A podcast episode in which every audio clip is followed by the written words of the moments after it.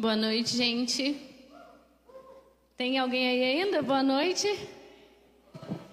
Boa noite. É, nós estamos nessa série O Contador de Histórias, fizemos no mês de novembro.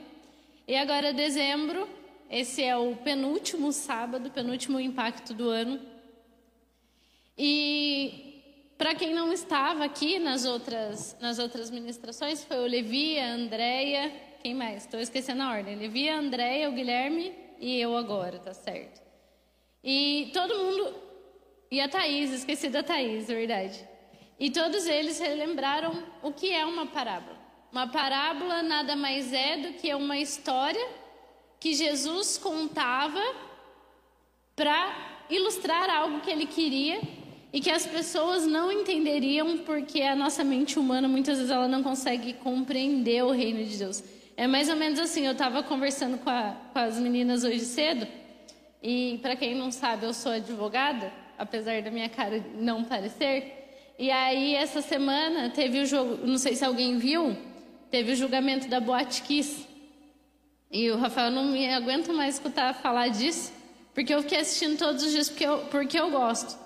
E o, o júri, que, é, que foi o caso da Boate Kiss, ele é composto por pessoas normais, pessoas que não são advogados. E às vezes os advogados começavam a falar uma linguagem muito difícil que as pessoas não entendiam.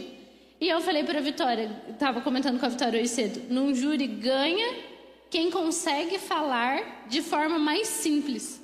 Então era justamente o que Jesus estava fazendo ali, quando ele contava as parábolas. Ele estava tornando coisas que às vezes a nossa mente não consegue entender em coisas mais simples. E aí hoje nossa, a nossa parábola vai ser a parábola das bodas, que está lá em Mateus 22. E as bodas nelas nada mais são do que um casamento. Aí vai falar de casamento porque acabou de casar, né? Que para quem não sabe, acabei de casar com essa pessoa linda aqui, que a gente anda combinando, se vocês não repararam. E mas não é por isso que eu vou falar sobre as bodas. É engraçado que o casamento ele foi criado pelo próprio Deus. E se você for ver a Bíblia, do Velho Testamento ao Novo Testamento, sempre há referências a casamento. Se você for em Oséias, que é um profeta pequeno, um dos profetas menores, Deus é, diz para ele se casar com uma meretriz, que era como se fosse uma prostituta da época, porque ele queria demonstrar ao povo de Israel. E todas as vezes que ela saía com outros homens, que ela fugia, Oséias ia atrás e Deus dizia para ele perdoar para que Deus mostrasse dentro de uma relação humana como funciona o perdão com o povo de Israel. Se você for ver Ezequias, ele também compara, ele fala que nós somos Ezequiel, perdão, Ezequias mesmo, Ezequiel, que nós somos a noiva de Cristo. Se você for ver Efésios 5, que Paulo escreve, Efésios 5 ele diz qual é o papel de cada um dentro do, do casamento é aquele texto polêmico, né, que diz lá que a esposa tem que ser submissa ao seu marido e o marido tem que amar a esposa como Cristo amou a igreja. E se você for ver no final do, do capítulo, Paulo ele diz o seguinte: olha, tudo que eu estou dizendo sobre isso, sobre os papéis, o mistério é ainda maior, porque ele fala que na verdade ele está falando do relacionamento de Cristo com a sua igreja. Então olha para você ver que interessante. E também o primeiro milagre de Jesus foi um casamento. E Jesus ele tem outras parábolas sobre o casamento. Então, hoje nós vamos falar sobre as bodas ou as bodas do o casamento do filho do rei. E aí alguém vai ter que me ajudar lá aí. Jesus lhe contou outras parábolas. Disse ele: O reino dos céus pode ser ilustrado com a história de um rei que preparou um grande banquete de casamento para o seu filho. Quando o banquete estava pronto, o rei enviou seus servos para avisar os convidados, mas todos se recusaram a vir. Então ele enviou outros servos para lhe dizer: Já preparei o banquete, os bois, os novilhos gordos foram abatidos e tudo está pronto, venham para a festa. Mas os convidados não lhe deram atenção e foram embora. Um para a fazenda, outro para os seus negócios, outros ainda agarraram os mensageiros, os insultaram e os mataram. O rei ficou furioso e enviou seu exército para destruir os assassinos e queimar a cidade deles. Disse a seus servos: O banquete de casamento está pronto e meus convidados não são dignos dessa honra. Agora saiam pelas esquinas e convidem todos que vocês encontrarem. Então os servos trouxeram todos que encontraram, tanto bons como maus, e o salão de banquete se encheu de convidados. Quando o rei entrou para recebê-los, notou que um homem não estava vestido de forma apropriada, apropriada para um casamento. Ele perguntou: "Amigo, como é que você se apresenta sem roupa, sem a roupa de casamento?" O homem não teve o que responder. Então o rei disse: Amarrem-lhe as mãos e os pés e lancem para fora na escuridão, onde haverá choro e ranger de dentes, porque muitos são chamados e poucos os escolhidos. É, então, na verdade, Jesus ele está comparando o reino dos céus a essa festa de casamento em que o rei convidou todo mundo e os caras não foram na, na festa. E aí, hoje eu prometo para vocês que eu vou tentar ser o mais rápida que eu conseguir. E eu queria destacar quatro elementos desse texto com vocês. E o primeiro deles são as bodas e o anfitrião. Nós vamos falar primeiro sobre as bodas e sobre o anfitrião. Se eu já falei que as bodas é um casamento, é, ela não é um casamento, casamento judaico, casamento desse contexto que Jesus está falando, não é igual ao nosso. Como é que funciona o casamento hoje? Basicamente, você encontra uma pessoa, você se apaixona por ela, você namora com ela, e aí, se o namoro está indo bem, você noiva e você casa. Na época de Jesus, não era assim que funcionava. O casamento ele era dividido em três partes. Ele, a primeira fase era a promessa, que geralmente era feita ainda quando, na, na, quando as crianças eram, quando eles ainda eram crianças, que era uma promessa feita entre os pais, um nem sabia da existência do outro. Ó, eu tenho uma filha, você tem um filho, quando eles crescerem, a gente casa eles. Era mais ou menos isso. E aí, o que, que acontece? Depois, quando eles atingiam a idade para o casamento, eles assumiam publicamente, eles trocavam presentes, noiva ia até a casa da, dos pais da noiva, levavam presentes, a noiva dava presentes e aí eles estavam publicamente noivos. E aí a última fase é o casamento propriamente dito, que era a festa.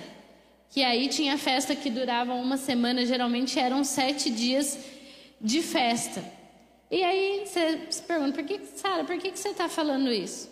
Por que, que então Cristo usou, Jesus usou as bodas como comparativo ao reino dos céus? Agora eu vou dizer para vocês. Porque havia uma promessa, o homem pecou. Eu, eu nasci pecador, você nasceu pecador, todo mundo aqui nasceu pecador. E havia uma promessa de que por um homem o pecado entrou na humanidade e por um homem o pecado sairia. Havia uma promessa.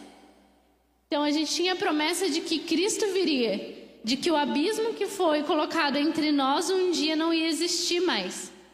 E aí o noivado, Cristo veio até Cristo desceu, ele foi à cruz, ele morreu por nós, ele rasgou o véu de alto a baixo e ele nos uniu ao Pai novamente. Ele diz, ele, ele publicamente pagou a promessa que o Pai havia feito. E aí você fala, mas e o casamento? O casamento é o dia quando Jesus ele ressuscita e ele sobe aos céus, ele diz que ele ia para o Pai, mas que ele voltaria. Essa é a promessa esse é o casamento, esse é o significado das bodas. Às vezes a gente pode viver, eu posso viver, você pode viver como se as bodas não fossem acontecer, como se ele não viesse, mas ele virá. A gente tem uma música que a gente canta aqui que eu gosto muito que ela fala que não vou cantar, eu só vou falar, que diz que ele virá. Toda vez que a gente canta, o nosso coração pega fogo e, e quando a gente quando eu estava preparando isso, né, essa ministração, eu ficava me pensando, eu ficava me perguntando. Na verdade, eu sonhei com essa ministração. E eu ficava me perguntando: será que eu tenho vivido como se ele viesse? Será? Porque eu não sei vocês, mas quando você recebe um convite para um casamento, qual é a primeira coisa que você pensa? Os meninos pode ser que nem tanto, mas a mulher, a primeira coisa que ela pensa é: que roupa que eu vou? Aí você já olha lá no guarda-roupa não tem roupa, aí você já se prepara. Então você tem toda uma preparação, porque você sabe que aquele momento vai chegar e você está se preparando para esse momento. Então eu te pergunto, você está se preparando para o dia desse casamento? Você está se preparando? Será que eu estou me preparando para esse casamento? Para o dia que ele virá? E aí, vou adiante porque eu prometi que eu ia ser rápida. A gente vai falar sobre o anfitrião agora. E eu, eu destaquei esse versículo porque foi uma coisa que me chamou muita atenção. O anfitrião, ele preparou toda a festa. E ele estava, e você nota ali que ele estava ansioso. Olha, não está chegando ninguém, então vai buscar, vai buscar. E aí ele manda buscar os convidados e as pessoas não vêm. E olha que interessante, ele enviou outros servos. Os, ca os caras tinham recusado o convite, já tinham maltratado os servos dele. O que, que ele faz? Ele manda outros servos. Sabe o que, que quer dizer sobre esse, esse anfitrião, sobre esse rei que é o nosso Deus? Ele não nos abandona e ele não desiste de nós. Às vezes você já ouviu, e eu vou falar disso no próximo ponto, mas às vezes você já recebeu um convite do anfitrião e você já aceitou esse convite, mas aí por algum motivo você se perdeu ou eu me perdi. E aí o que esse anfitrião faz? Esse anfitrião, ele manda outros servos nos buscar. Tem uma frase que eu gosto muito que ela diz que não existe lugar tão escuro que a presença de Deus não possa entrar. E esse anfitrião, ele estava entregando o que ele tinha de mais precioso. Deus entregou aquilo que ele tinha de mais precioso para nós, que era o seu único filho. Então ele os enviou para lhe dizer: Já preparei o banquete, os bois, os novilhos foram abatidos e tudo está pronto. Venham para a festa. Hoje Deus nos convida para essa festa. Hoje Deus nos convida para aceitar esse convite. E aí o segundo ponto, o terceiro, na verdade, que é o segundo, porque eu falei dois elementos de uma vez, são os convidados. E existem dois tipos de convidados e a gente vai falar sobre os dois.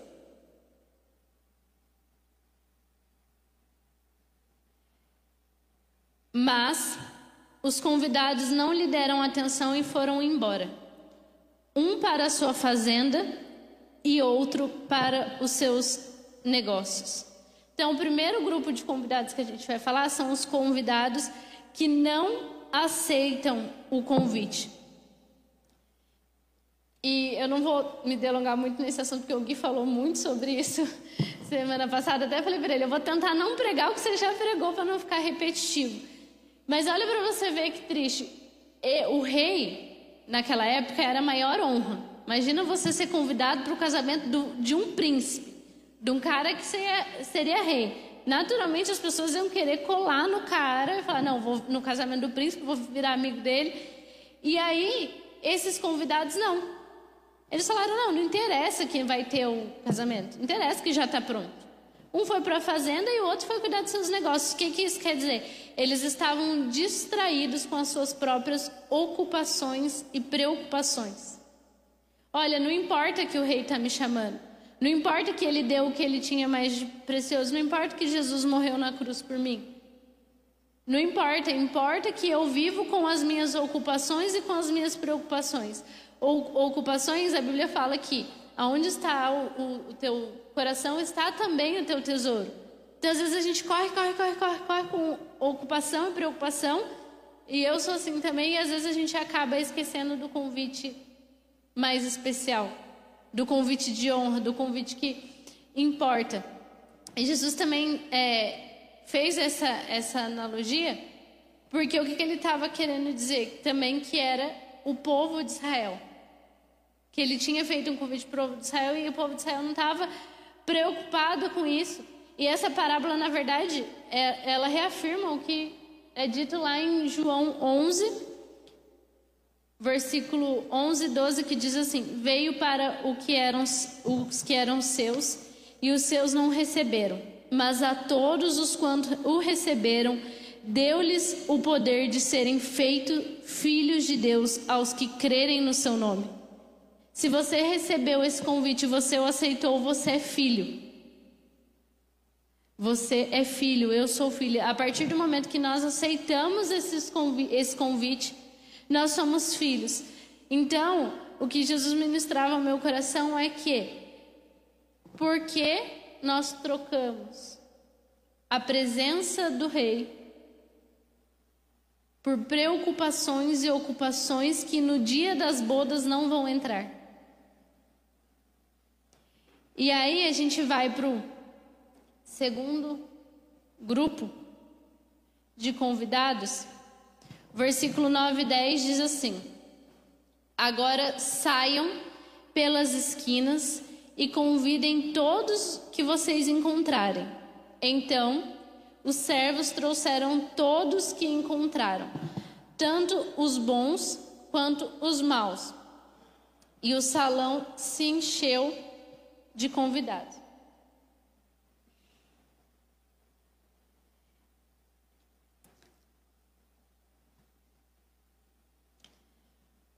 Eu queria destacar duas coisas nesse versículo, que são o segundo grupo de convidados são os convidados que aceitam o convite. São os convidados que não estavam esperando o convite, mas eles os aceitam. E eu queria destacar duas coisas. Esse termo aqui, não vou conseguir ligar, mas tá bom. Ali, o saiam, eu não vou, vou fazer igual o Guilherme, não vou me atrever a falar a palavra no original, porque eu não vou passar essa vergonha. Mas o que, que acontece? Essa palavra, ela quer dizer ir além, sair das fronteiras, ir além do limite da cidade. Ir além. E aí, ide por todo o mundo. Ou seja, eles transcendiam ir para o campo aberto. E a outra, o outro ponto que eu quero destacar é tanto bons quanto maus. O que, que eu quero destacar sobre esse, esse segundo grupo de convidados? É que Jesus não se importa como você está. Jesus ele não se importa aonde você está ou como você está. Se você é uma pessoa boa, se você é uma pessoa má. A gente sempre cita aqui a série do reino de ponta cabeça porque o reino de Deus ele é de ponta cabeça, ele inverte todos os valores. E no reino de Deus, as nossas obras não valem nada. Não é porque eu sou uma pessoa boa ou eu sou uma pessoa má, porque eu ajudo um número X de pessoas que eu, eu vou estar nas bodas. Não é porque isso, a nossa salvação não tem a ver com aquilo que você faz. Não há nada que nós possamos fazer para que Cristo nos ame mais ou nos ame menos. Você não pode ser tão bom que Cristo vai te amar, ele vai olhar lá do céu e falar: Nossa, a Sara esse mês, olha, obedece, me obedeceu, não pecou, fez todas as devocionais, estou amando ela nível mil. Agora, filha favorita. E aí, Mês que vem, ah, não, esse mês ela falou dos outros, esse mês ela não fez devocional, não orou três dias, desceu três níveis. No nível do amor não existe isso. Porque o reino de Deus, ele não é, ele não funciona de acordo com a nossa justiça ou com, de acordo com o nosso termômetro. Às vezes a gente olha Deus usando uma pessoa e aí você fala assim: nossa, mas não é bem assim. Não é assim que funciona. Essa pessoa não é tudo isso. Tem gente tão mais capaz que essa pessoa, mas é porque não tem a ver com a nossa capacidade, tem a ver com escutar o convite e o aceitar. E aí, a gente vai para o terceiro elemento. Vocês estão me acompanhando, gente? Sim? e aí, o terceiro elemento ele fala sobre vou falar, vamos falar sobre o traje. Versículo de 9 a 12 diz o seguinte: Quando o rei entrou para recebê-los, notou um homem que não estava vestido de forma apropriada para um casamento. e perguntou-lhe: Amigo, como é que você se apresenta sem a roupa de casamento? O homem não teve o que responder. Aí você pensa: peraí, esse rei não é tão bom assim. Ele mandou chamar as pessoas de última hora e aí agora ele quer. Tá todo mundo lá arrumado, aí ele viu um cidadão que não tá com a roupa e ele vai lá perguntar pro cara por que, que ele não, não tá com a roupa. E se você ler o resto do versículo, ele manda expulsar ainda. Não faz sentido. Mas, por que, que o rei pergunta isso? E eu queria destacar com você que ele fala ali, ó, o homem não teve o que responder. Por que, que será que o homem não teve o que responder? Porque às vezes você é com a gente, né, a gente já fala, não, vim com a roupa que eu tinha. Era o que tinha lá, foi o que deu, que coube no orçamento. Não pode não estar tá adequada para o rei, mas é o que tinha lá. Vou falar para você por que, que o homem não teve o que responder. Porque naquela época, no casamento judaico, na cultura judaica, quando você era convidado para um casamento e você não tinha condições financeiras de se vestir adequadamente, o rei ou o anfitrião, ele dava a vestimenta. Então, é tipo assim, você chegava lá e falava, não tenho roupa para honrar o seu evento. Então, ele dava a vestimenta. Então, provavelmente, o texto não cita isso, mas se ele saiu pegando o povo na rua, todo mundo na rua, os servos cataram todo mundo que estava lá e colocaram para dentro, ele provavelmente deu a roupa para todo mundo entrar. Ó, tira essas vestes sujas da rua e toma aqui uma veste, uma roupa digna de um rei. Nós acabamos de cantar, eu já coloquei as minhas vestes brancas. Então, olha para você ver que interessante. Ele não teve o que falar, porque ele tinha acesso às vestes e ele não colocou, porque ele simplesmente não quis. Ele... Então, o que são essas vestes? Antes, eu queria citar Charles Spurgeon, se eu estou falando o nome certo. Ele é, para quem não, não conhece ele, ele é uma figura, um pregador batista inglês, que ele foi muito importante para o cristianismo. Então, se você não conhece a história dele, recomendamos. Ele diz assim: Vocês podem e devem vir tal como estão nesse momento ao banquete do Evangelho. O único traje de convidado nupcial, nupci, e o único traje de convidado nupcial necessário nesse caso é gentilmente e gratuitamente providenciado pelo rei para vocês. Lembra que no, nos convidados, no segundo grupo, eu disse que ele trouxe pessoas boas e pessoas más? Mas tudo isso se transforma pela veste que eles estão vestindo. Tudo isso se transforma pelas vestes que eles estão vestindo. E quais são as vestes? É, as vestes são as novas vestes lavadas pelo sangue de Jesus. Então, se tudo já foi feito, se Cristo já foi à cruz, se Cristo já morreu, se o convite já está feito, a promessa já está, já está feita, e nós não, estamos, não estivermos apresentáveis no dia, no dia das bodas do Cordeiro, o que, que nós vamos dizer? A gente vai ser igual aquele homem lá. Ah, não deu porque eu estava lavando o meu carro. Não deu porque eu estava fazendo compras. Não deu porque eu estava correndo atrás de dinheiro. Não é que o Guilherme falou que a gente é contra. O Guilherme falou isso semana passada. A gente não é contra dinheiro. A Bíblia não é contra dinheiro, Jesus não é contra dinheiro. O que Jesus falou é o amor ao dinheiro acima do amor às pessoas e do amor a Deus. Então, qual é a veste que você está usando hoje? Eu me perguntava isso: qual é a veste que eu estou usando hoje? Será que é a veste nova que o rei me deu? Ou será que é, são vestes velhas, vestes da rua? Nós podemos e uma coisa que eu acho interessante também sobre esse texto é que o cara ele não estava com a veste adequada, mas ele foi. E às vezes, eu queria dizer também que o reino de Deus ele não é um lugar. Eu não vou entrar nesse mérito porque é, é, rende muito, é para outro assunto. Mas o reino de Deus ele não é um lugar. Então nós podemos estar no reino de Deus e não estar vestidos adequadamente. Eu posso estar aqui em cima, você pode estar aí sentado e não estar vestido adequadamente. Já pensou nisso? Já pensou que eu posso estar falando aqui e todo mundo sumir e eu ficar? Ou eu estar falando aqui um gato pingado subir, o resto ficar, ou subir todo mundo? Porque às vezes a gente vive como a gente diz que ele virá, mas a gente não vive como se ele viesse. Então, se ele viesse e você está aqui no meio, como estariam as suas vestes? O que, que seria, que, o que você teria para entregar? Será que você estaria vestido com as vestes que o rei já te deu? Sabe por quê? Uma coisa que a gente fala muito sobre o céu e às vezes pouquíssimo sobre o inferno. Mas se o céu é real, eu te digo que o inferno também é. E sabe o que, que aconteceu? A falta do, das vestes adequadas causou a expulsão das bodas para um lugar que há choro e ranger de dentes.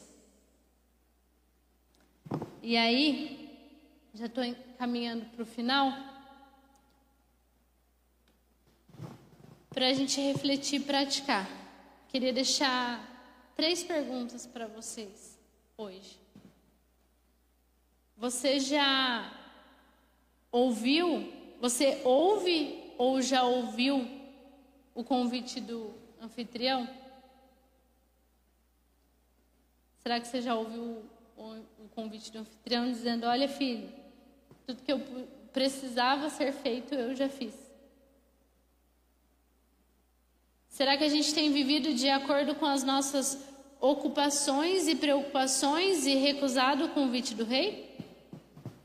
Será que a gente fala, não, mais tarde eu faço, mais tarde eu vou, mais tarde eu, eu me conserto, mais tarde eu peço perdão, mais tarde eu me reconcilio, mais tarde, mais tarde, mais tarde. Mas fato é que o mais tarde pode realmente ser tarde. Então, será que você tem vivido, eu tenho vivido de acordo com as minhas ocupações e preocupações e recusado o convite do rei? É uma pergunta que eu me fiz e eu faço para vocês hoje. E a última pergunta para a gente refletir é qual veste você vai usar no dia das bodas? Será que você vai estar com as, com as vestes que o rei nos presenteou? Ou será que você vai estar com as vestes indignas de ser lançado fora? É pesado. é muito pesado. Às vezes eu, eu preparando a mensagem, eu falei, gente, é muito pesado você falar sobre isso, mas às vezes é necessário. Justamente por conta disso, porque por conta das nossas preocupações e ocupações, às vezes a gente vai deixando para lá e as nossas vestes não estão sendo as adequadas. Amém? Eu queria que você baixasse a sua cabeça aí, para a gente orar. Senhor, meu Deus e meu Pai, nós te agradecemos pela tua palavra, Pai. Nós te agradecemos, a Deus, por esse convite tão maravilhoso que o Senhor faz a nós, ó Pai. Senhor, nós te agradecemos, ó Deus, porque o Senhor fez uma promessa, Deus, há muito tempo atrás, Pai, e o Senhor já cumpriu, Jesus, entregando aquilo que o Senhor tinha de mais precioso na cruz, que é o teu filho, Deus. Senhor, que o Senhor não poupou, ó Deus, aquilo, ó Pai, que era mais precioso para o Senhor e entregou para que pudéssemos ser feitos filhos, ó Deus. Senhor, como João fala, Deus, que todos aqueles que o receberam, deu-lhes o direito de chamar-lhes filhos de Deus, ó Pai. Senhor, então nós recebemos a Ti, Pai.